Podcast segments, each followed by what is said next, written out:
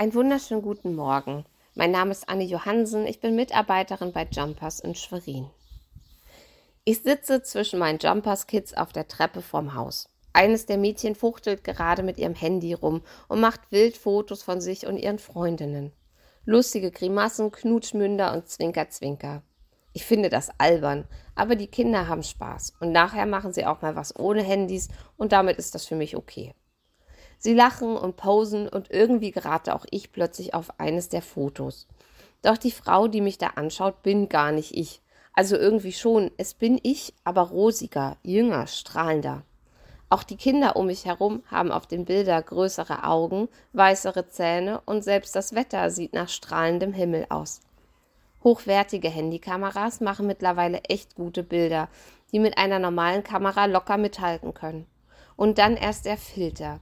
Er verbessert das Bild automatisch, macht es schöner, optimiert die Beleuchtung, die Farben, den Hintergrund und seit einigen Jahren sogar das Gesicht der Menschen, die fotografiert werden. Falten und Flecken werden wegretuschiert, sogar die ganzen Gesichtsproportionen werden ein bisschen verbessert. Falls Sie sowas noch nie gesehen haben, würde ich Ihnen wirklich mal raten, es auszuprobieren. Es ist schon irgendwie cool und ich muss gestehen, mir gefällt, was ich da sehe. Die Kinder bewundern also ihre optimierten Gesichter und so lustig es ist, es ist auch schräg und verstörend. Ist das wirklich gesund? Was macht das mit den Kindern? Ich lehne mich irgendwann zu einem der Mädchen und sage, dir ist aber schon klar, dass du gar nicht so aussiehst. Sie lacht verlegen, zieht dann eine Schnute und sagt, ja, leider. Es ist eine schwierige Entwicklung. Irgendwie ist es lustig, faszinierend und die Kinder ziehen ganz viel Bestätigung aus diesen Bildern. Gleichzeitig ist es nicht echt und spätestens, wenn man in den normalen Spiegel schaut, dann muss man sich mit der harten Realität abfinden. Manche kriegen das gut hin, für sie ist das wirklich nur ein Spaß. Andere leiden darunter oder verlieren den Bezug zur Wirklichkeit. Sich immer nur gefotoshoppt zu sehen, ist auf gar keinen Fall ein gesunder Umgang mit den eigenen Schwächen und Makeln, und das meine ich auch im übertragenen Sinne. Selbstzweifel, Scheitern, Schuld und Verletzungen gibt es auf diesen Fotos nicht. Aber wie sieht ein guter und gesunder Umgang denn aus? Unser Losungsvers für den heutigen Tag steht im Psalm 25, Vers 28 und lautet: Sieh an meinen Jammer und mein Elend und vergib mir alle meine Sünden. Ich finde nicht, dass man immer vor allem und jeden sein wahres Gesicht zeigen muss und mit jedem die eigenen Schwächen und Traumata und Fehltritte teilen muss. Es ist okay, unter uns Menschen auch mal einen Filter aufzulegen, eine gewisse Privats- und Intimsphäre zu wahren, auch in Bezug auf die eigene Identität und Biografie. Aber vor Gott darf das anders sein.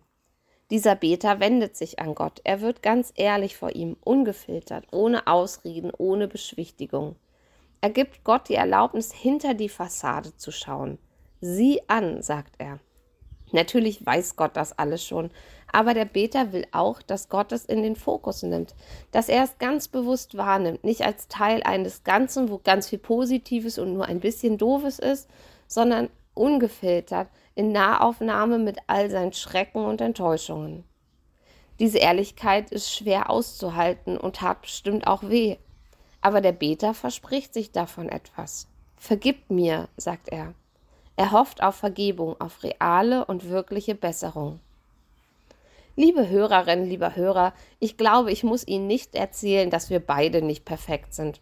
Wir machen Fehler, haben den ein oder anderen fiesen Wesenszug, der nicht immer nur von göttlicher Liebe spricht, und mitunter tragen wir sogar tiefe Verletzungen in uns, die uns nicht immer so leben lassen, wie Gott es sich für uns gedacht hat.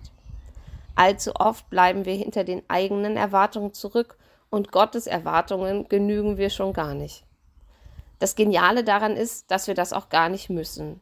Ehrlich gescheitert, ehrlich unperfekt auch manchmal ehrlich böse, dürfen wir Gott ungefiltert gegenübertreten. Gott akzeptiert uns so, wie wir sind.